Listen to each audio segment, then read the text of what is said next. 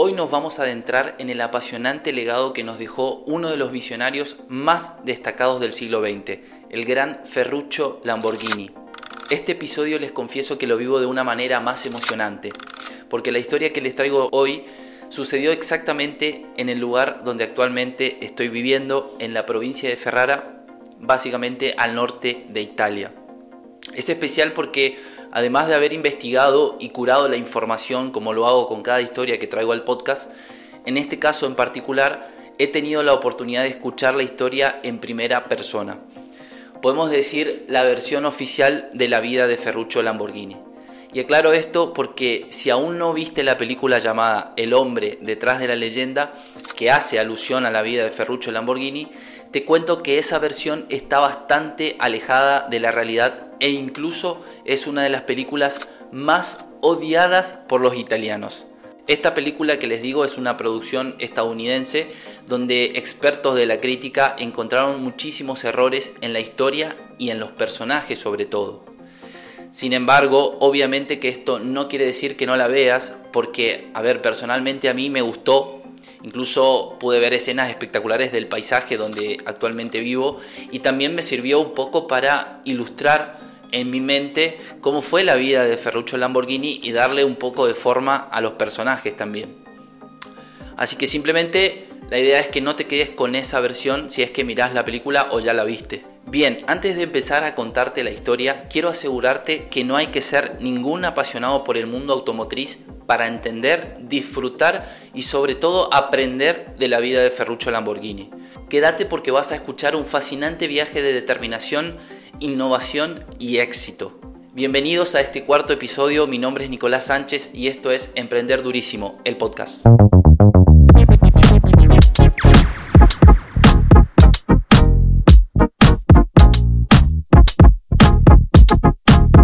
Ferruccio Elio Arturo Lamborghini nació en Renazzo, una ciudad de la provincia de Ferrara, Italia, el 28 de abril de 1916 bajo el signo zodiacal del toro, o sea, Tauro. Y vos estarás pensando en este momento qué tiene que ver el signo zodiacal en todo esto. Bueno, si conoces la historia detrás de la insignia de Lamborghini, no tengo que explicarte mucho, pero si no, no te preocupes que vas a entenderlo un poquito más adelante. Ferruccio Lamborghini fue el mayor de cinco hermanos y junto a ellos creció trabajando en la granja familiar. A pesar de que su padre intentó transmitirle el amor por el trabajo en el campo, no pudo contener la verdadera pasión de Ferruccio, porque a él solo le interesaban los motores y los fierros. Ferruccio desde muy pequeño jugaba a ser mecánico, transformaba el establo de la granja en una especie de taller en el que pasaba días enteros intentando crear y reparar objetos de uso doméstico o agrícola. Pasaron los años y Ferruccio tenía que ir a la facultad. El padre, aunque a regañadientes, acepta la pasión de su hijo y le permite asistir a un instituto de formación llamado Fratelli Taddia, que está ubicado en Cento, siempre dentro de la provincia de Ferrara, que podemos decir que este lugar era como una especie de semillero de grandes emprendedores de la región. Ferruccio logra graduarse con muy buenas notas y tras una breve experiencia como aprendiz en un taller de un herrero local, consigue ser contratado en Bolonia. Bolonia está prácticamente pegado a Ferrara y obviamente es, es una ciudad mucho más desarrollada en, la época eh, y teniendo en cuenta que Ferruccio iba a entrar a trabajar en el taller de un señor llamado Cavalier Righi, que era en ese momento el más importante de la ciudad de Bolonia, ya que era como el taller oficial del ejército. Después de un buen tiempo trabajando en Bolonia, adquiriendo mucho conocimiento y haciendo contactos, Ferruccio decidió volver a Renazzo, su ciudad natal, pero esta vez para abrir su propio taller. Tenía solo 18 años y comenzó con su amigo Marino Filippini, a quien conoció trabajando en el taller este famoso de Bolonia. Y la idea consistía en comprar vehículos usados, arreglarlos y venderlos. También obviamente ellos aprovechaban para hacer carreras por las calles de tierra del campo, ya que obviamente también esto era una pasión de Ferruccio. Podemos decir que fue una etapa libre de preocupaciones para él y dedicada sobre todo a la experimentación. Sin embargo, la Segunda Guerra Mundial interrumpió su juventud. Ferruccio fue reclutado y enviado a Grecia. Durante su periodo en la guerra, él se encargaba del mantenimiento y reparación de vehículos militares.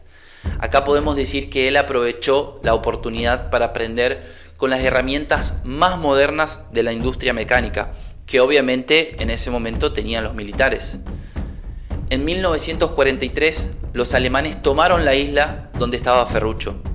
Muchos italianos lograron escapar, pero Ferruccio no. Sin embargo, sus amplios conocimientos de mecánica hicieron que los altos mandos militares de Alemania lo tuvieran en consideración y lo pusieran a trabajar para ellos. Así que así fue como él pasó sus próximos tres años en Grecia hasta que en 1946 al fin termina la guerra y Ferruccio logra volver a Italia. Acá tengo que aclarar que él no volvería solo porque en Grecia conoció a Clelia Monti, una joven oriunda de Ferrara que se transformó en el gran amor de su vida. A tal punto que apenas volvieron a Italia, decidieron casarse y formar una familia. Un año después, o sea, en 1947, Clelia dio a luz a su hijo llamado Tonino Lamborghini, lo que debería haber sido un momento de extrema felicidad para la familia y para él obviamente, fue en parte una tragedia, porque Clelia se desangró durante el parto y murió minutos después. Para Ferruccio fue un golpe durísimo y prácticamente insuperable. Él amaba más que a nadie a Clelia y no podía concebir su pérdida. Sin embargo, Ferruccio no solo encontró consuelo en su hijo, sino en el emprendimiento. Para 1947, Ferruccio tenía en claro que la crisis posguerra iba a traer mercados por cubrir.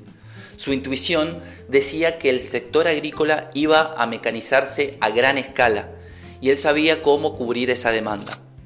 Junto con su amigo comenzaron comprando piezas de viejos vehículos militares pesados que abandonaron obviamente después de la guerra y los transformaban en tractores. A tal punto que dieron en el clavo porque así nace el famoso Carioca, un tractor económico y potente. El éxito de este tractor fue inmediato, a tal punto que Ferruccio logra convencer a su padre que embargue toda la granja familiar para conseguir un préstamo y montar una fábrica a gran escala. Un año después, en 1948, en la ciudad de Cento, Ferrara, Ferruccio fundó Tractores Lamborghini. Durante los años 50, Tractores Lamborghini se convirtió en una de las empresas fabricantes de maquinaria agrícola más importante de Italia y a principios de los 60 contaba con casi 400 empleados y una producción de alrededor de 30 unidades diarias. Ferruccio ya era rico y no solamente fabricaba tractores, también tenía una empresa de calentadores para el hogar y hasta llegó a fabricar una serie de helicópteros. Pero ahora viene lo mejor para lo que vinimos, porque seguro estarás esperando que te cuente cómo nació el primer auto Lamborghini. Seguramente escuchaste hablar de su famoso encuentro con Enzo Ferrari, donde se dice que aquí nació la necesidad de Ferruccio Lamborghini de crear su propio super deportivo. Y sí, debo decirte que efectivamente así fue, confirmado incluso por sus propios socios y familiares. La historia cuenta que Ferruccio ya era millonario y entre sus pasatiempos se dedicaba a disfrutar de los autos deportivos que tenía en el garage. No solo le gustaba organizar carreras con sus amigos, sino que le gustaba desarmar los autos y mejorarlos. A tal punto que un día decidió desarmar su Ferrari 250 GT porque decía que el embrague no estaba a la altura de semejante auto. Dicen que reemplazó el embrague del Ferrari por el de sus tractores logrando obtener un resultado para él perfecto. Ese mismo día decide ir a hablar con Enzo, el fundador de Ferrari, y acá un paréntesis porque hay varias versiones de lo que pasó. Yo voy a contar la del hijo de Ferruccio, que él en una entrevista dio, obviamente. Él asegura que su padre se acercó a Enzo Ferrari con la intención de ofrecerle una colaboración, donde Ferruccio le dice a Enzo, antes que nada quiero felicitarte por tus coches, son una maravilla, ya me compré tres ejemplares de ellos. Pero hay un problema, el embrague no está a la altura.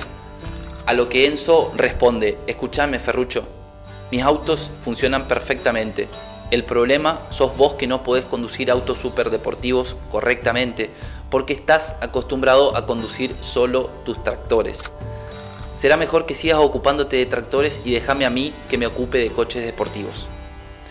Ese momento fue para muchos amantes de los autos una especie de milagro porque Ferrucho, con su orgullo obviamente a flor de piel, dijo, ahora vas a ver si sé o no sé de autos deportivos. Entonces en este momento podemos decir que en su mente ya empezaba a concebir lo que iba a ser Lamborghini Automóviles. A pesar de las negativas de sus familiares y amigos, asustados obviamente por el riesgo que quería tomar, él decidió poner primera. Ordenó quitar cientos de carteles de publicidad que estaban por toda Italia sobre sus tractores, ahorrando miles de liras para contratar a los mejores técnicos, diseñadores e ingenieros del mercado automotriz. Y acá realmente me encantaría destacar esta parte porque se nota que Ferruccio sabía delegar. Era una cualidad importantísima que tenía que tener para crecer a gran escala. Y estaba a la altura, obviamente. Incluso uno de los ingenieros de él, que todavía está vivo, hace poco dio una entrevista donde él contaba que trabajar con Ferruccio era todo un placer, porque dice que él te daba la confianza de hacer lo que vos sabías, sin meterse en su trabajo. Esta cualidad de Ferruccio también explica por qué llegó a donde llegó. Bien, mientras estaba fabricando su primer auto, Ferruccio estaba trabajando en la identidad de marca. ¿Se acuerdan que al principio les conté de qué signo era Ferruccio? Bueno, no solamente eligió al toro de insignia por ser de Tauro, también porque consideraba que era un animal fuerte, potente y que pasaba por arriba al caballo de Ferrari. Claramente ese toro en la insignia de Lamborghini encarna a la perfección la fuerza y el poder de un toro temible, tal cual como él se imaginaba que iban a ser sus autos. En menos de un año, para 1963, se presentó el primer superdeportivo de Lamborghini, el 350 GTB, primero en Torino y luego en el Salón del Automóvil de Ginebra. Presten atención que fueron solo seis meses. Incluso si llegan a ver la película van a ver el pressing que mete Ferruccio a sus ingenieros porque él estaba seguro que en ese poco tiempo se podía llegar a lograr un gran auto. A tal punto que el éxito fue total y pronto todo el mundo reconoció la habilidad de Ferruccio con los autos deportivos. Pero acá no termina la historia porque Ferruccio estaba seguro que él iba a fabricar algún día el mejor auto super deportivo de todos los tiempos. Así lo afirmaba, así eran sus palabras textuales e incluso así lo cuentan sus amigos y familiares, ¿no? Tres años después de lanzar su primer auto, exactamente en 1966, Lamborghini presentó un ejemplar destinado a pasar a la historia y que seguro escuchaste nombrar, el inigualable e inmortal Lamborghini Miura, Miura es una raza de toros muy particular de la que Ferruccio se enamoró en una visita que hizo por España y fue ahí donde decidió llamarle así a su obra maestra. El Lamborghini Miura tiene un diseño increíble, es el GT más bajo del mundo con su altura de un metro y medio y el primero del mundo en superar la barrera de los 300 kilómetros por hora.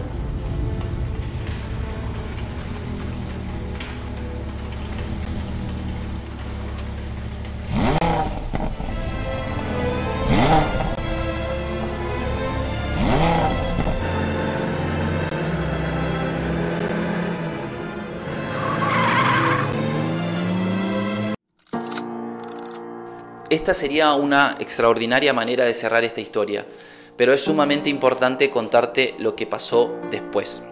A finales de los años 60, mientras los automóviles de Ferruccio tenían un gran éxito, los tractores, la otra empresa de él, se vio afectada por una crisis económica en la agricultura de Italia. Pero en realidad esto no sería el desencadenante que llevaría a Ferruccio a vender un porcentaje de la fábrica de automóviles sino que del otro lado del charco había estallado un golpe militar en Bolivia, uno de los mayores compradores de tractores de Lamborghini. El gobierno boliviano, antes del golpe, tenía solicitado un suministro de 5.000 tractores, listos para salir del puerto. Pero el nuevo gobierno cancela el pedido. Este suceso no solamente deja a Tractores Lamborghini con una deuda gigante, sino que lleva al borde de la quiebra a Ferruccio, ya que no se trataba esto de una sociedad, sino que era él el responsable del 100% de la empresa. Ferruccio se vio obligado a tomar una decisión muy fuerte, nada más y nada menos que vender absolutamente toda su fábrica de automóviles. Este desenlace pareciera terminar con un gustito amargo, pero la realidad es que Ferruccio supo cerrar un ciclo lleno de éxitos, supo parar cuando tenía que parar, dejando de lado su orgullo y entendiendo a lo que se podía enfrentar si él seguía. Ferruccio Lamborghini se compró una finca lejos del ruido industrial donde no solo se dedicó a descansar, sino que su espíritu emprendedor lo llevó a producir vinos, donde también supo cosechar grandes éxitos, a tal punto que hoy en día Vinos Lamborghini sigue siendo un producto que compite con los más grandes de Italia. Con la fascinante historia de Ferruccio Lamborghini nos sumergimos en un viaje de éxito que trasciende más allá del mundo automotriz. Lamborghini demostró una determinación inquebrantable y una visión audaz.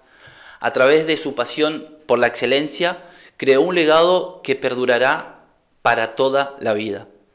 Su historia nos recuerda que el verdadero éxito no solo se mide en términos de logros materiales, sino también en la capacidad de adaptación y resiliencia frente a los desafíos. Aunque su camino estuvo marcado por altibajos, Ferruccio supo encontrar nuevas oportunidades incluso en momentos de adversidad demostrando que el verdadero emprendedor sabe cuándo es momento de cerrar un capítulo y abrir uno nuevo.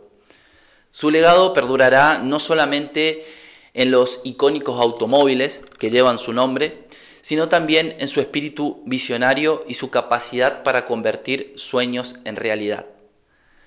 Gracias por acompañarme en este nuevo capítulo, espero que hayas disfrutado tanto como yo, no te olvides de compartirlo con los tuyos y nos vemos en el próximo episodio. Esto fue Emprender Durísimo, el podcast.